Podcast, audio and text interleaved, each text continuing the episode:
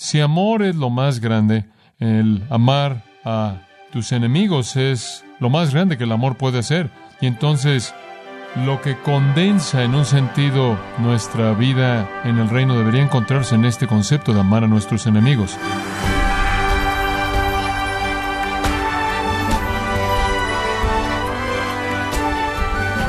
Le saluda su anfitrión Miguel Contreras, dándole la bienvenida a esta edición de Gracia a vosotros con el pastor John MacArthur. Recordando que el universo o el mundo inconverso piensa, escribe e incluso canta acerca del amor. Y a los cristianos la Biblia nos dice que la manera en que amamos muestra al mundo que pertenecemos a Dios. Pero, ¿cuál es la diferencia entre el amor que la sociedad busca y anhela y el amor bíblico? El día de hoy John MacArthur lo desafía a poner a prueba el conocimiento que tiene acerca del amor. Parte de la serie Ama sin importar nada, aquí en Gracia a vosotros. Llegamos esta mañana a un pasaje de la Escritura en Mateo capítulo 5 que merece nuestra mayor atención, nuestro compromiso más profundo, ya que quizás ningún otro pasaje en todo el Nuevo Testamento resume el corazón y la actitud de un cristiano como éste lo hace. Expresa lo que creo que es el testimonio más singular, poderoso, que un cristiano puede tener en una afirmación simple de Jesús en el versículo 44, amad a vuestros enemigos. Creo que si hay una afirmación hecha por Jesús que a los ojos del mundo resume lo que el cristianismo debería ser, probablemente es ama a tus enemigos. Sé que a Will Durant se le preguntó lo que pensaba de la ética cristiana y resumió la ética cristiana con las palabras, bueno, básicamente es ama a tus enemigos. Él dijo, sin duda alguna Jesús estableció la ética más elevada jamás establecida en la historia del hombre, pero es una pena que nadie vivió a ese nivel. Esta es la faceta suprema de la vida. Si amor es lo más grande, el amar a tus enemigos es lo más grande que el amor puede hacer. Y entonces, lo que condensa en un sentido nuestra vida en el reino debería encontrarse en este concepto de amar a nuestros enemigos.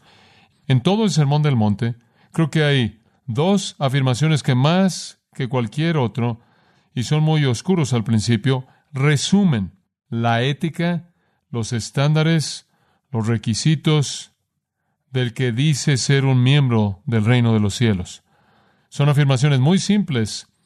La primera que quiero señalarle está en el versículo 47 del capítulo 5. Dice esto, a la mitad del versículo, ¿qué más hacéis que los demás? Ahora, ahí hay una afirmación de resumen tremenda de lo que Cristo está pidiendo en todo este sermón. ¿Qué es lo que su sistema tiene más que cualquier otro sistema humano.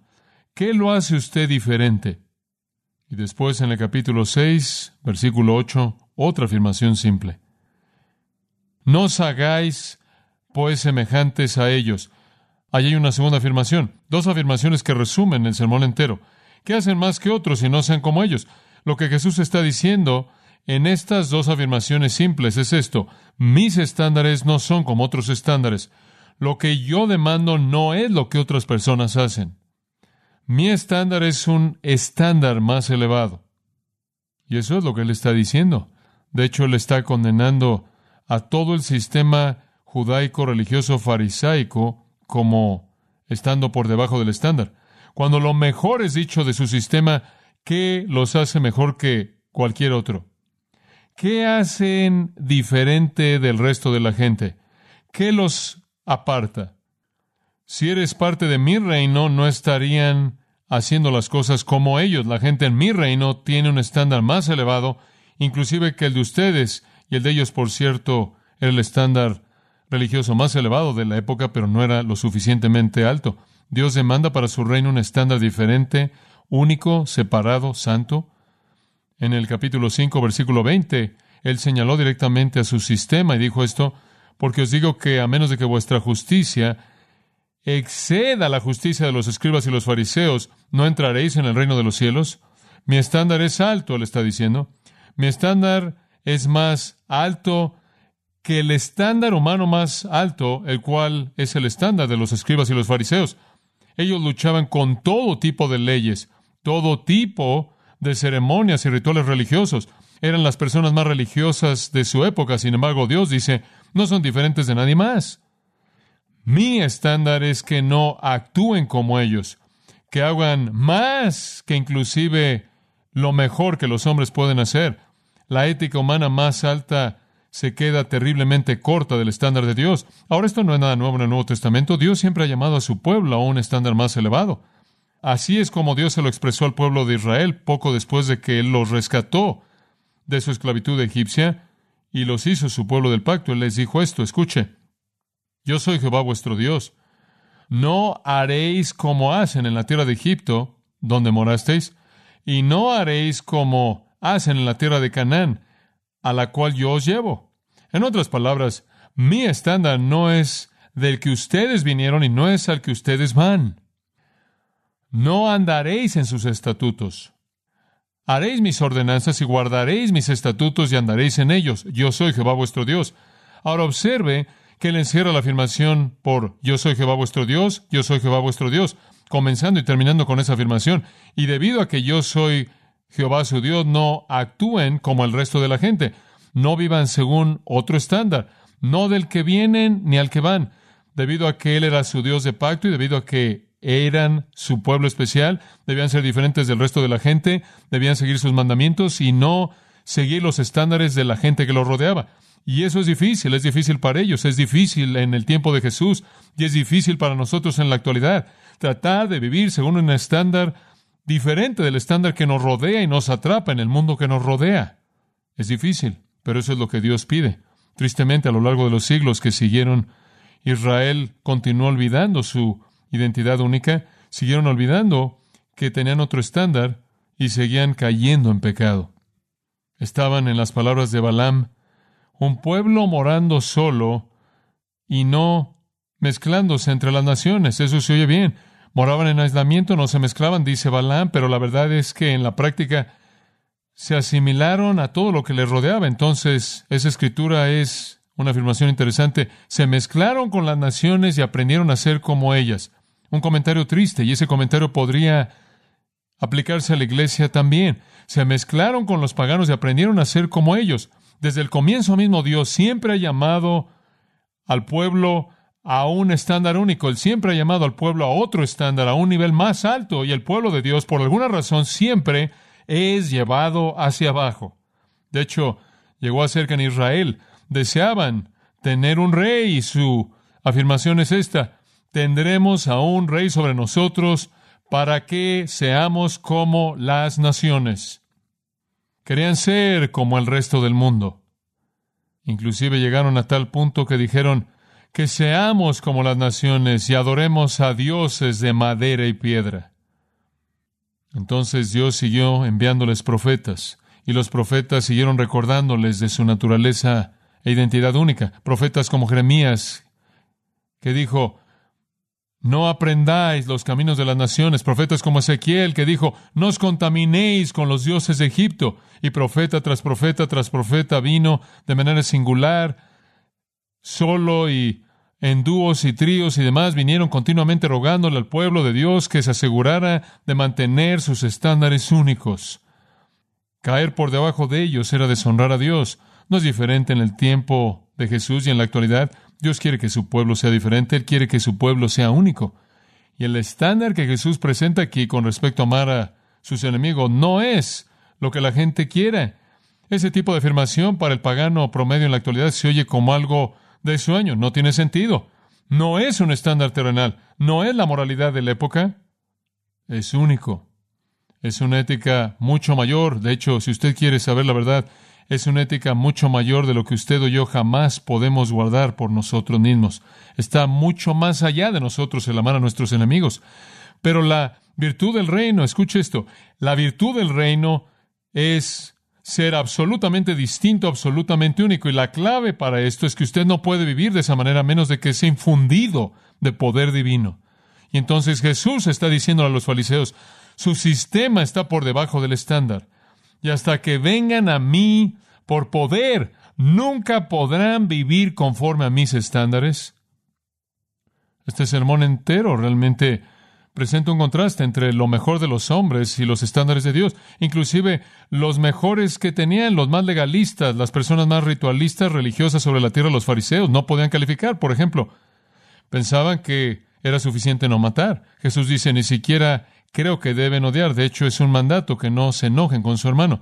Pensaban que era suficiente no cometer adulterio y él dice, ni siquiera deberían pensar en cometer adulterio. Pensaban que estaba bien cuando se divorciaban si cubrían todo el papeleo legal. Jesús dijo, ni siquiera deberían estar divorciándose de esa manera no bíblica. Pensaban que era suficiente que guardaran ciertos votos. Jesús dijo, ni siquiera necesitarían hacer votos porque su palabra es tan verdadera y tan pura. Pensaban que era suficiente que devolvieran ojo por ojo y diente por diente. Y él dice, ni siquiera deberían estarse vengando en absoluto. En el capítulo 6 dijeron, así oramos. Jesús dijo, está mal cuando oren, deben hacerlo así. Y Jesús dijo, así es como dan, y esa es la manera equivocada de dar, quiero que den así. Y Jesús dijo, están preocupados por las cosas materiales, quiero que busquen el reino de Dios. Como puede ver, a lo largo de este sermón Él está presentando un contraste. Y ahora al llegar al capítulo 5, versículos 43 al 48, Él presenta un contraste entre su amor con el tipo de amor que debe caracterizar a los súbditos de su reino. Y lo que Él está haciendo es decirles que no están en su reino, no califican. Somos llamados a ser únicos, amados. Ese es el enfoque de todo este sermón. Eso es realmente lo que él está diciendo, que Dios nos está llamando fuera del sistema para ser un grupo de personas separadas, apartadas, con convicciones y compromisos y estándares por los que vivimos, que no son los estándares del mundo. En ningún lugar la distinción entre la vida del hombre y el reino de Dios se presenta de manera más clara o no clara que en la vida de un creyente. Ahí es a lo que todo se reduce. Entonces Jesús está confrontando a Israel aquí, porque Israel, por religiosa que era, estaba caminando en la carne, él ataca su tradición religiosa humanista al decir se queda terriblemente corta del estándar de Dios. Ahora veamos lo que él dice de este tema del amor en el versículo 43. Es uno tan importante. Habéis oído que se ha dicho Amarás a tu prójimo y aborrecerás a tu enemigo. Pero yo os digo, amad a vuestros enemigos y por aquellos que os maltratan y os persiguen, para que seáis hijos de vuestro Padre que está en los cielos, porque Él hace salir su sol sobre malos y buenos, y hace llover sobre justos e injustos, porque si amáis a los que os aman, ¿qué recompensa tendréis? ¿Acaso los publicanos no hacen lo mismo? Y si saludad únicamente a vuestros hermanos, ¿qué más hacéis que los demás? ¿Acaso los paganos no lo hacen también? Sed pues vosotros perfectos, como vuestro Padre que está en los cielos es perfecto. Él les dice, como les ha dicho en las primeras cinco comparaciones, comenzando en el capítulo 5, versículo 21, su ley dice esta, la mía dice esta. Su ley dice, amen a su prójimo, odien a su enemigo. Yo digo, amen a su enemigo. Y tengo que decir que creo que esta es la afirmación suprema aquí, porque es una afirmación acerca del amor y el amor es lo más grande y amar a sus enemigos es lo más grande que el amor puede ser. Él realmente llega a la cima conforme habla del amor. Para compararlo con lo que acabamos de leer, Mateo capítulo 22, un intérprete de la ley vino a Jesús y le preguntó cuál era el más grande mandamiento. Y en el versículo 37 Jesús le dijo, amarás al Señor tu Dios con todo tu corazón, con toda tu alma y con toda tu mente. Este es el primer y más grande mandamiento, y el segundo es semejante a este amarás a tu prójimo como a ti mismo. De estos dos mandamientos dependen toda la ley y los profetas. En otras palabras, usted puede guardar toda la ley y todos los profetas uno por uno. Usted simplemente puede amar al Señor su Dios con todo su corazón, alma, mente y fuerzas y a su prójimo como a sí mismo y eso lo va a cubrir a todos. Esa es la suma de todo. También es indicado en Romanos 13 por el apóstol Pablo, quien dice, no debáis a nadie nada, Romanos 13, 8, sino el amaros unos a otros, porque el que ama al prójimo ha cumplido la ley. Porque esto, no cometerás adulterio, no matarás, no hurtarás, no darás falso testimonio, no codiciarás. Y si hay otro mandamiento se incluye en esta afirmación. Esto es, amarás a tu prójimo como a ti mismo. El amor no hace mal al prójimo, por lo tanto el amor es el cumplimiento de la ley. Pablo dice, el amor cumple la ley entera. Jesús dice, el amor cumple la ley entera. Y entonces en Mateo 5, cuando nuestro Señor comienza a hablar de amar, Él está tocando en aquello que resume la ley entera. Aquí hay un golpe devastador contra los fariseos. De hecho, es tan directo que debió haber hecho que su sangre hirviera cuando les dijo, pueden compararse ustedes con los paganos en el versículo 47, lo cual es exactamente lo que él dice. El punto es este. La gente en mi reino tiene un amor que está por encima del mejor de los amores que el mundo jamás puede conocer. No solo amamos a nuestro prójimo y odiamos a nuestros enemigos, amamos a nuestros enemigos. Y al decir esto, él los condena porque no amaban a sus enemigos y les muestra su necesidad de un Salvador. Ahora, en cada uno de estos contrastes, y hay seis de ellos en Mateo 5, hemos señalado tres puntos principales. La enseñanza del Antiguo Testamento, la tradición de los judíos y la verdad de Cristo. Y esos son los mismos tres puntos en los seis. Veamos en primer lugar la tradición de los judíos. La tradición de los judíos. Y se hace referencia a esto en el versículo 43, obsérvelo. Habéis oído que se ha dicho, Ahora, esa pequeña frase de introducción es una referencia que se refiere a la tradición judía. No es una afirmación en relación al Antiguo Testamento, significa su tradición ha sido transmitida diciendo esto. Este es su sistema. Esto es lo que ustedes han desarrollado y se les ha enseñado. Esta es la enseñanza rabínica religiosa actual y que es amarás a tu prójimo y aborrecerás a tu enemigo. Ahora eso es lo que se les enseñó. Ama a tu prójimo y aborrece a tu enemigo. Eso es bastante abierto, ¿no diría usted? Lo primero que usted hace es entender quién es su prójimo y después usted puede odiar al resto de la gente. Va a estar bien. Usted simplemente puede odiar a todo mundo dependiendo en cómo define usted a su prójimo, ¿verdad? Si usted define a su prójimo como su esposa y sus tres mejores amigos, usted puede odiar al mundo entero. Entonces todo depende de su definición de prójimo y eso es exactamente a lo que va Cristo, no solo aquí, sino en otros lugares, como veremos en nuestros estudios venideros. Ve en primer lugar la primera parte. Amarás a tu prójimo. Ahora eso se oye tan piadoso. Amarás a tu prójimo. Oh, se oye tan bien.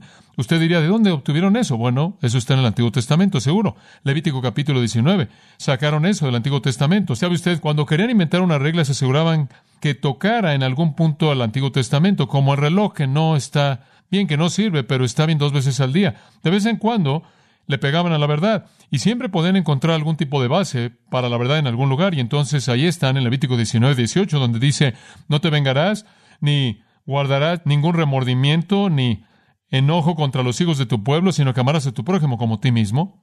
Levítico 19, 18, amarás a tu prójimo como a ti mismo. De ahí sacaron eso, pero ¿se dio cuenta de algo? Dejaron el afuera.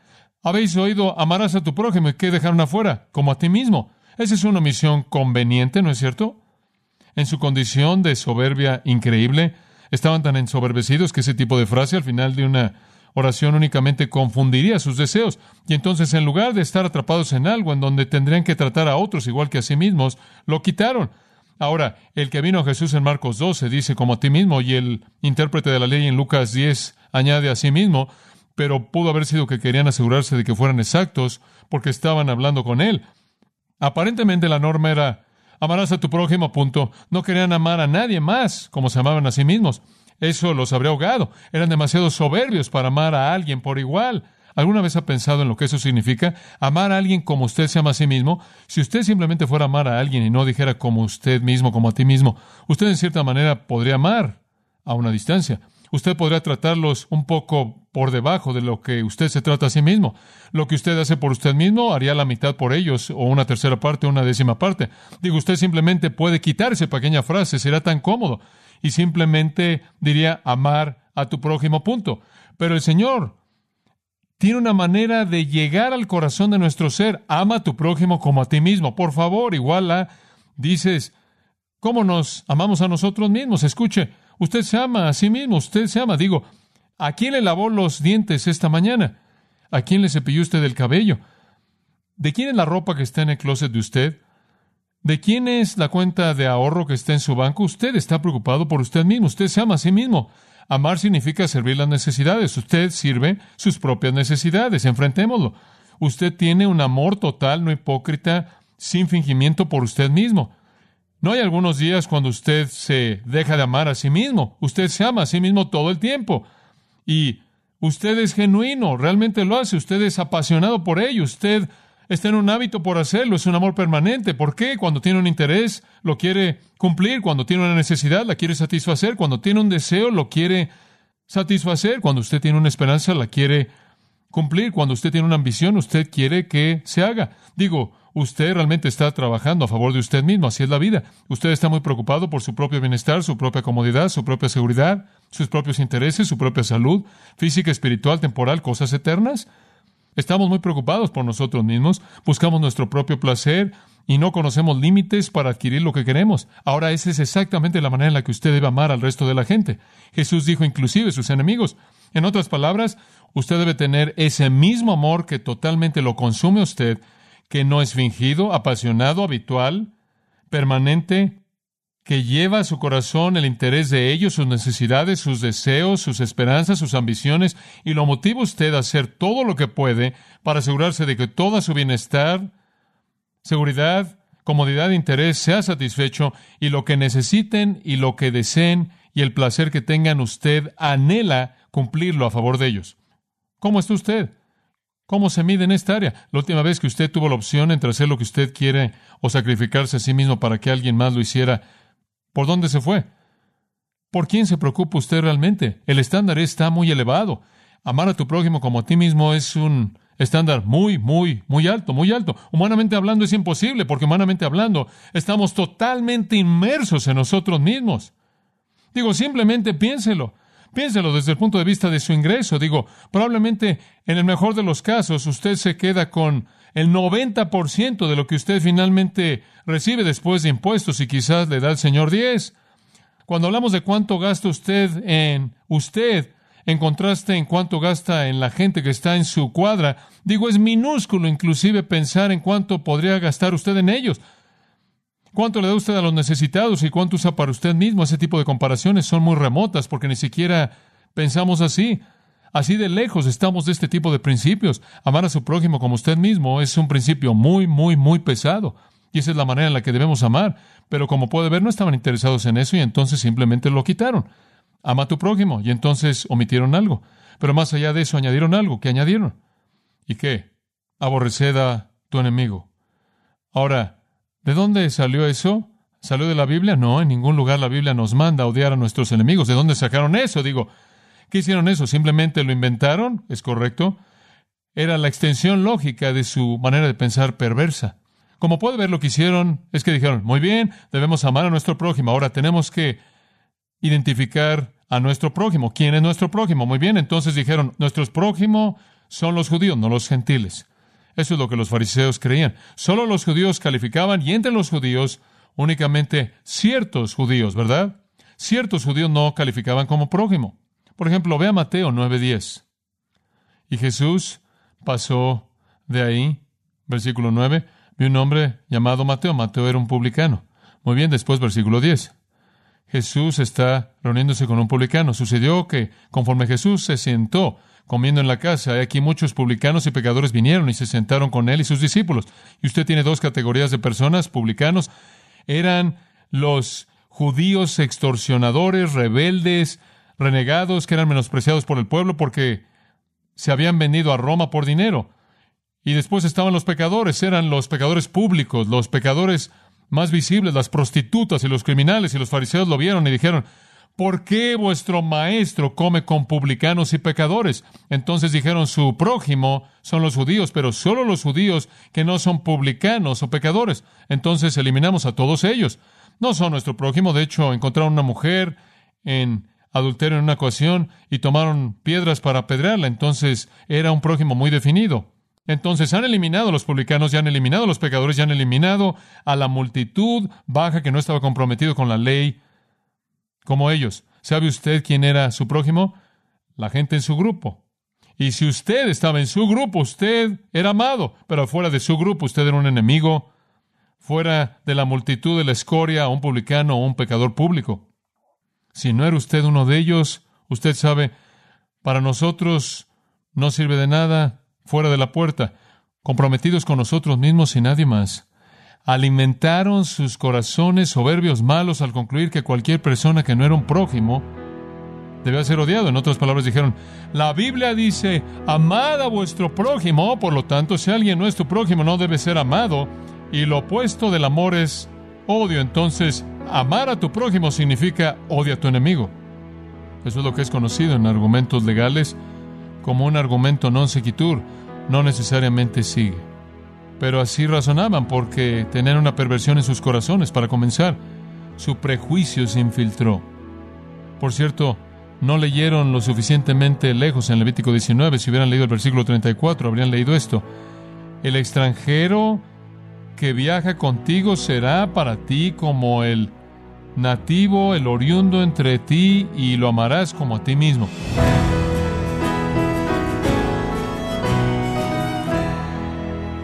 John MacArthur nos ayudó a ver maneras en las que nos amamos a nosotros mismos y al mismo tiempo nos alentó a amar a los demás, especialmente a nuestros enemigos, porque este es un estándar increíblemente alto dado por Dios, quien nos amó aun cuando éramos sus enemigos.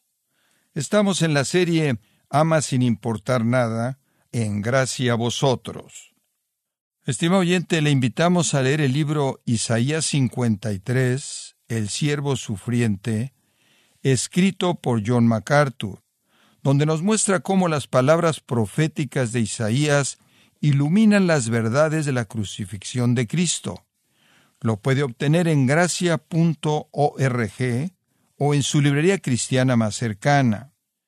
Y le recuerdo también que puede descargar todos los sermones de esta serie Ama sin importar nada, así como todos aquellos que ha escuchado en días, semanas y meses anteriores, animándole a leer artículos relevantes en nuestra sección de blogs en gracia.org. Si tiene alguna pregunta o desea conocer más de nuestro ministerio, como son todos los libros del pastor John MacArthur en español, o los sermones en CD, que también usted puede adquirir, escríbanos y por favor mencione la estación de radio por medio de la cual usted nos escucha en gracia a vosotros.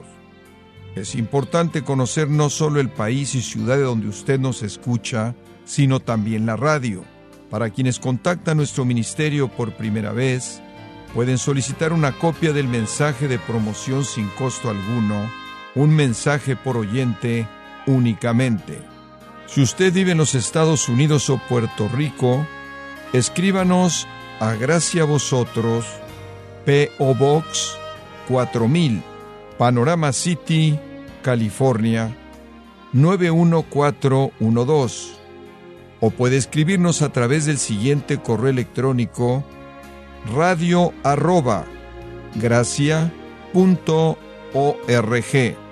Bueno, en nombre de John MacArthur y el personal de este organismo, queremos darle las gracias por su tiempo y sintonía y queremos pedirle que no deje de orar por este ministerio como también por la estación de radio por la cual usted nos escucha de lunes a viernes. Este es su amigo Miguel Contreras, invitándola a que sintonice nuestra próxima edición para que juntos continuemos desatando la verdad de Dios un versículo a la vez. No se lo pierda, aquí en Gracia Vosotros.